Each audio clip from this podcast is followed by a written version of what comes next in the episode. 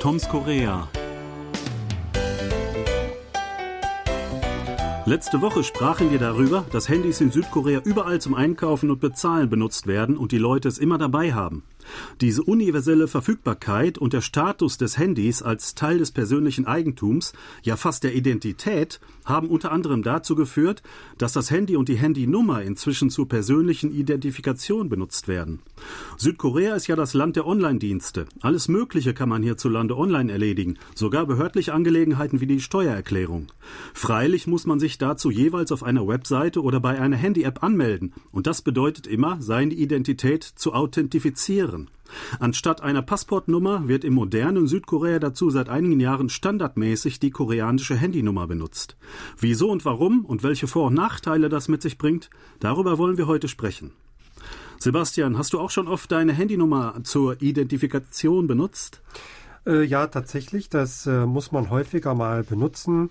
Äh, zum Beispiel jüngst für die Steuererklärung, damit ich Zugriff bekomme auf die Daten der Steuerbehörde. Äh, dann hatte ich auch äh, Versicherungen verlängert vor kurzem. Das ging auch bequem übers Handy. Oder als ich letztens meine Banking-App runtergeladen habe, damit ich dann auch Zugriff auf die Kontodaten bekomme, musste ich mich auch dann nochmal identifizieren über dieses System und das klappt eigentlich ganz gut. Ja, ähm, immer wieder muss man das machen. Manchmal ist es auch schon ein bisschen zu viel, oder? Ähm, ja, manchmal kann es vielleicht lästig sein, wenn man sich immer identifizieren muss und also nachweisen muss, dass es sich um die eigene Person tatsächlich handelt. Auf der anderen Seite ist aber auch sehr bequem, dass das immer möglich ist. Man kann sich dadurch also Behördengänge ersparen oder den Gang zur Bank. Also das ist ja eigentlich zu begrüßen.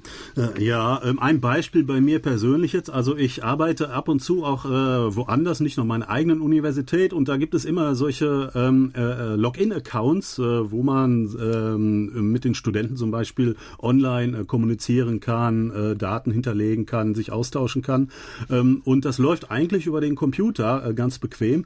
Ähm, aber bei diesem Login-Account muss man jedes Mal eine Textnachricht auf das Handy bekommen und dann mit irgendeinem Code muss man das in den Computer dann nochmal eintippen. so eine ähm, besonders ja extra gesicherte Zertifizierung muss man jedes Mal durchlaufen beim normalen Login. Ich weiß nicht, ob das System an dieser Stelle einfach einen ähm, Systemfehler hat oder ob das äh, wirklich so vorgesehen ist, aber ähm, manchmal ähm, erscheint mir das auch wirklich ein bisschen zu viel. Auf der anderen Seite ist das trotzdem sehr bequem, weil man das Handy ja immer dabei hat äh, und ähm, wirklich äh, damit ähm, belegen kann, dass man wirklich selbst die Person ist und dadurch eine Sicherheit hat, dass äh, einem quasi die Daten äh, nicht geklaut werden können. Genau, es gibt ja auch spezielle Authentifizierungs-Apps, zum Beispiel PES ist da sehr bekannt. Ähm, auch über Kakao Talk kann man das machen.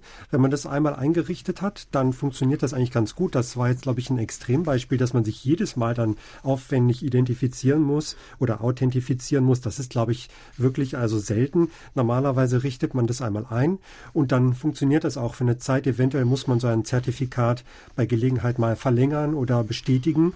Ähm, oder wenn sich was geändert hat, man neue Papiere bekommen hat, äh, dergleichen. Also sowas kann es geben, dass man das das hin und wieder aktualisieren muss, aber äh, normal, normalerweise reicht es, das einmal einzurichten und dann kann man das recht bequem nutzen. Und warum wird die Telefonnummer dafür benutzt? Die Telefonnummer ist ja hinterlegt beim Anbieter. Also da muss man wirklich einmal vor Ort sein, äh, von Angesicht zu Angesicht, also sich identifizieren, ausweisen. Dann wird das halt eingetragen ins System. Die Person ist das wirklich, die war hier und dann ist also die Nummer verknüpft und ja, mit den entsprechenden Systemen, sodass man sich äh, jederzeit identifizieren lassen kann. Mhm, also das ist, wenn man äh, einen äh, normalen Handyvertrag abschließt, äh, bei dem man monatlich ähm, äh, etwas bezahlt, also für mehrere Jahre sich bindet.